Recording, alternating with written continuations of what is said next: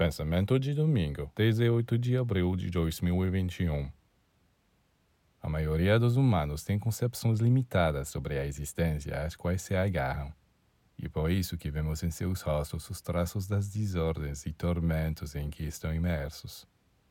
Sua vida é feita de mesquinhas divisões, discussões, de sabores inspirados por sua natureza inferior que eles não querem sacrificar.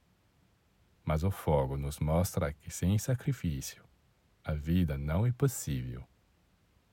No momento em que se acende um fogo, todos aqueles galhos negros e retorcidos se transformam em energia, em luz, em calor. É por isso que se deve decidir acender o fogo em si mesmo, para queimar todos os resíduos que, ao serem consumidos, também se tornarão em luz e calor. Enquanto se considerar o sacrifício como uma privação, um empobrecimento, não se entendeu nada.